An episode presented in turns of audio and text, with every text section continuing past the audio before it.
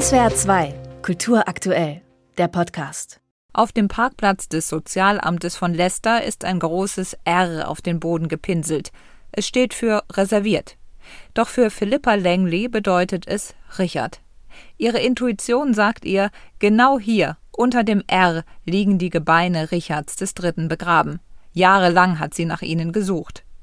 Und wirklich, unter dem Beton stoßen die Archäologen auf ein Skelett mit verkrümmter Wirbelsäule. DNA-Tests bestätigen später die Identität des berühmten Königs. Für Philippa Langley ist es der Abschluss eines Herzensprojekts und einer Reise zu sich selbst.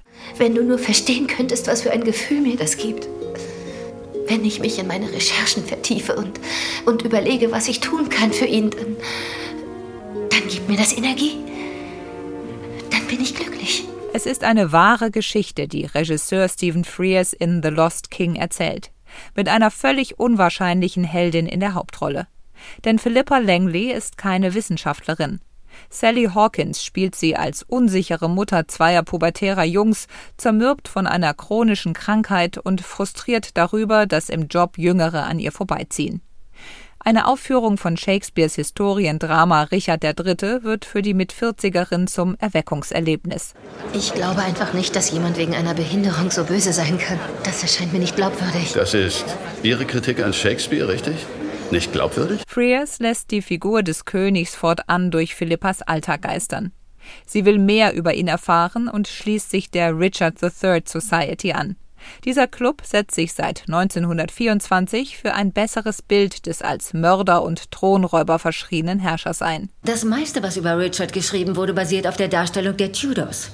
Weil Henry VII. die Schlacht von Bosworth gewonnen hat. Wenn man die erste Lüge rasch vorträgt und sie oft genug wiederholt, wird sie zur Wahrheit. Und Richard war nicht mehr da, um sich zu verteidigen. Seit Jahrhunderten galten die Gebeine Richards als verschollen.